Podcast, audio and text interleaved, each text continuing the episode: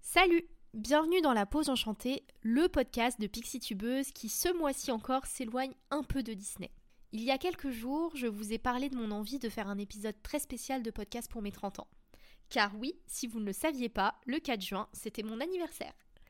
Et ces 30 ans, c'est un âge que j'ai très franchement redouté pendant très longtemps. Quand j'ai soufflé mes 29 bougies, j'ai commencé à me préparer à ce cap qui me semblait assez fou, celui de changer de dizaine. Je me suis aussi rendu compte qu'en 30 ans, j'avais énormément changé et que cette dernière année a été très très très riche en enseignements et révélations pour moi. Au départ, j'avais pour projet de m'écrire 30 lettres avec 30 sujets différents, de leçons apprises pour garder un souvenir de tout le chemin personnel que j'avais parcouru, mais le temps m'a manqué. J'ai commencé à en écrire certaines et j'ai dû m'arrêter en cours de route. Mais l'envie m'est restée. Je ne vais pas vous mentir, à ce moment-là, je ne savais d'ailleurs pas si j'allais les publier ou les conserver pour moi. Et puis, j'en ai parlé sur Instagram et vous avez été nombreux à me dire que ça vous intéressait. De mon côté, même si je ne le montre pas, je m'intéresse énormément au contenu de développement personnel et j'en consomme bien plus que du Disney, sujet sur lequel je ne m'informe quasiment plus. Alors ce mois-ci, je sors de ma zone de confort et pas qu'un peu pour vous proposer un contenu plus personnel, peut-être plus authentique aussi, et vous partager toutes les leçons de vie que j'ai apprises toutes ces années. Afin que le contenu ne soit pas trop lourd et trop décousu, j'ai découpé ce sujet des leçons apprises en trois épisodes. Ça ne devrait pas être trop long non plus, en tout cas je ne pense pas, mais je n'avais pas non plus envie de vous balancer trop de choses d'un coup et que ça parte dans tous les sens. Donc je lance notre jingle et c'est parti pour l'épisode le plus intime de La Pause Enchantée avec moi en unique guest.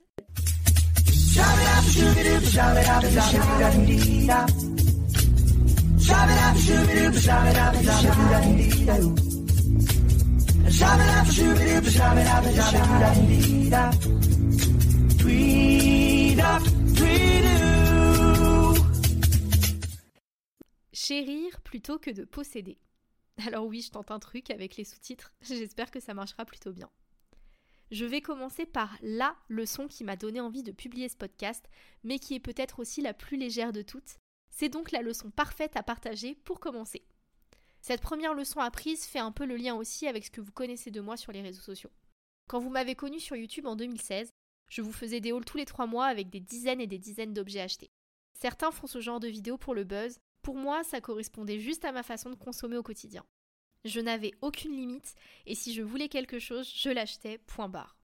Je ne réfléchissais pas spécialement à la raison pour laquelle j'achetais ce produit, si j'en avais besoin ou pas, si ça me faisait du bien ou pas d'ailleurs. J'y allais et je vous le montrais ensuite. À l'époque, j'avais un meilleur niveau de vie et des factures moins lourdes, je ne vais pas le cacher, ce qui me permettait aussi de dépenser sans compter tout en économisant pour mes voyages et d'autres projets. La réalité, c'est qu'une fois que j'avais acheté ces objets, il me procurait quasiment plus aucun plaisir. Passé l'excitation de l'acquisition, je ne les regardais plus, je ne m'en servais plus, ils restaient simplement disposés dans mon placard ou mes étagères en attendant que je les utilise. Et ça, c'est aussi ce qui a rendu le fait de vendre une partie de ma collection aussi facile, car je n'ai pas de réelle valeur sentimentale sur les objets que je possède, qu'ils soient Disney ou non. Il y en a certains, bien sûr, auxquels je tiens plus que d'autres. Mais par exemple, les cadeaux faits par mes proches n'ont pas forcément une valeur sentimentale pour moi, c'est à mes yeux que des objets. Si je n'en ai pas besoin ou que je ne les aime pas forcément, eh bien, je vais pas vouloir les garder. Et je vais pas vous mentir, euh, ça, ça m'a valu des regards noirs et de la déception de la plupart de mes proches, ce qui est pas facile à gérer non plus. Je sais que ça me fait passer parfois pour un monstre et c'est pas mon objectif, mais pour moi, certains objets m'encombrent plus qu'autre chose et je sais que certains ont du mal à le comprendre et tout ça, ça m'a pas mal fait culpabiliser. Mais là, je m'égare d'une certaine façon dans ce que je voulais vous dire. Ce que je voulais vous partager ici, surtout dans cette leçon, c'est que ces derniers mois, j'ai appris que chérir était bien plus important pour moi que de posséder. Je préfère avoir peu, mais être entouré que de choses que j'aime réellement. C'est pourquoi avoir des cadeaux dont je ne veux pas spécialement à l'origine est aussi difficile pour moi. La pression du regard de l'autre qui espère que son cadeau te fera plaisir alors que non, le fait de faire mal semblant que tu adores alors qu'en fait pas du tout, c'est pas facile à vivre du tout. Avoir un placard mieux rangé avec moitié moins de pièces, une bibliothèque dont j'aime tous les livres, quelques figurines triées sur le volet, ça, ça m'apporte bien plus de satisfaction que d'en avoir partout. J'ai l'impression que mon esprit est lui-même moins encombré avec que des choses qu'il aime autour de lui, car j'ai l'impression que ces achats étaient là pour combler un manque sans vraiment jamais y arriver. C'est encore difficile pour moi, mais désormais, j'essaye d'apprendre à chérir ce que j'ai déjà avant de dégainer ma carte bleue, à réfléchir à deux fois avant de passer par la case achat. Ai-je vraiment besoin de cet objet? Va-t-il m'être utile? Est-ce que c'est une passe ou est-ce que je vais l'aimer toute ma vie? Quand j'y arrive, j'essaye de laisser passer quelques jours entre le moment où j'ai envie d'acheter et le jour où je passe à l'action pour être sûr que c'est bien réfléchi. Pour aller encore plus loin, je dirais même que, comme beaucoup de sujets dans ma vie, et vous allez le voir par la suite dans ce podcast, ce n'est pas vraiment mon cerveau qui est aux commandes. Mes émotions et souvent ma peur se cachent derrière presque toutes les actions de mon quotidien sans même que je ne m'en rende compte. Le système de récompense. Dans mon enfance et mon adolescence, j'ai vécu des épreuves assez difficiles. Sans m'en rendre compte, j'ai cherché à cacher mes traumatismes plutôt que d'y faire face. Je mangeais quelque chose qui me faisait plaisir, je m'achetais un nouveau vêtement. Plutôt que de me remettre d'une rupture par exemple, je concentrais mon énergie sur quelqu'un d'autre, car il m'était plus facile de distraire mon cerveau que de me confronter au problème. Pour ne pas ressentir l'émotion qui fait mal, j'ai appris à la contourner et à la mettre sous le tapis. Lorsque j'avais mal, plus jeune, je n'avais pas la chance d'avoir un entourage pour prendre soin de moi et m'aider dans les moments difficiles. J'ai donc mis inconsciemment en place un système pour m'apporter de la joie, du réconfort et essayer d'aller mieux sans aller au fond du problème, et sur le papier ça marchait. Mais finalement, cette solution est très temporaire. Parce que même en mettant tous les problèmes sous le tapis, ils finissent toujours par ressortir à un moment ou à un autre, et cela ne résout absolument rien. Comme je le fais avec des achats de vêtements ou des produits Disney, je me suis construite de la même façon avec la nourriture, qui est clairement de la comfort food pour moi et pas seulement un moyen de s'alimenter. Il y a quelques semaines, j'ai entrepris d'aller voir une diététicienne, membre du collectif Gros, pour essayer de régler les problèmes que j'ai avec la bouffe de façon globale. Je trouve le nom très marrant au vu du sujet, donc autant te dire que je ne risque pas de l'oublier. J'ai découvert ce réseau de professionnels car la coach en émotion Esther Taïfet en fait partie. Elle est l'autrice du podcast Se sentir bien et propose notamment du contenu sur le rapport émotionnel à la nourriture. Si vous ne la connaissez pas et que vous vous retrouvez un peu dans ce que je vous raconte ici, je vous recommande vraiment d'écouter, c'est une véritable pépite. Dans ce podcast donc, Esther met le doigt sur le fait de manger ses émotions. Ces podcasts permettent de se remettre en question sur notre rapport à la nourriture et à comprendre que pour beaucoup, on ne l'utilise pas simplement comme un moyen de se nourrir. Alors ça peut paraître vraiment bête comme ça ou contre-intuitif, mais personnellement, ce n'est pas mon ventre qui commande quand il s'agit de passer à table. Derrière mon envie de kebab, qui est très régulière d'ailleurs, je ne vous le cache pas, il y a aussi le fait d'avoir passé une mauvaise journée au travail, le stress de tout ce qu'il y a à faire dans les prochains jours, une dispute ou même une mauvaise pensée. Pour la diététicienne, je suis aussi suivie car j'ai une véritable peur de consommer des aliments nouveaux et j'ai une alimentation très peu équilibrée, avec très peu d'ingrédients, donc je voulais être prise en main par une professionnelle.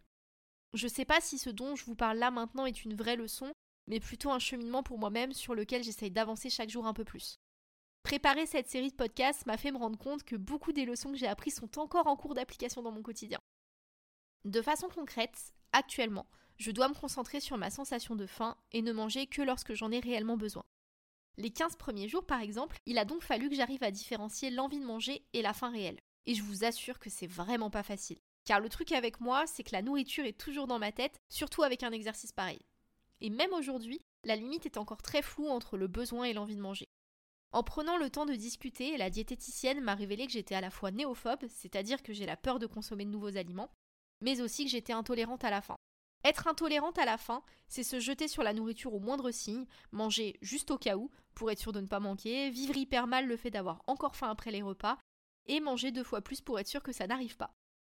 Mais du coup, comment on fait pour se laisser avoir faim? Comprendre qu'on a faim quand on ne supporte pas la sensation et qu'on se jette sur la nourriture au moindre signe. On met un cadenas sur le frigo? Je me suis sentie bête de ne pas comprendre un besoin aussi élémentaire, instinctif de mon corps. C'est comme si tout ce qui était instinctif, le plus basique possible, était impossible pour moi à comprendre. Ce qui est bien, c'est qu'en réalité, rien ne m'est interdit. Je peux manger absolument tout ce que je veux, à la condition que mon corps ait faim, c'est-à-dire que mon ventre gargouille et ressente cette sensation de creux. Je sais pas vraiment comment décrire ça. Vous arrivez, vous, à expliquer les symptômes qui prouvent que vous avez faim? Parce que moi, pour le coup, j'ai fait le tour de quasiment toutes mes collègues pour leur poser la question. Moi, en tout cas, je mangeais le matin pour ne pas avoir de sensation de fatigue avant d'arriver au travail, je prenais un repas le soir quoi qu'il arrivait pour ne pas dormir le ventre vide, je faisais chauffer mon déjeuner dès qu'il était midi pour bien commencer ma pause. Alors que pourtant, se reconnecter à son corps et être à l'écoute de ses sensations, pas de son cerveau, c'est quelque chose de très nouveau pour moi et j'ai encore beaucoup de mal à y arriver. Et puis, j'ai aussi la pression de ma robe de mariée que j'ai essayée l'année dernière et qui était déjà juste pour moi. J'ai repris du poids entre temps et ça me fait ressentir beaucoup, beaucoup, beaucoup de pression. J'ai donc aussi envie de perdre du poids au lieu de juste vouloir perdre mes mauvaises habitudes.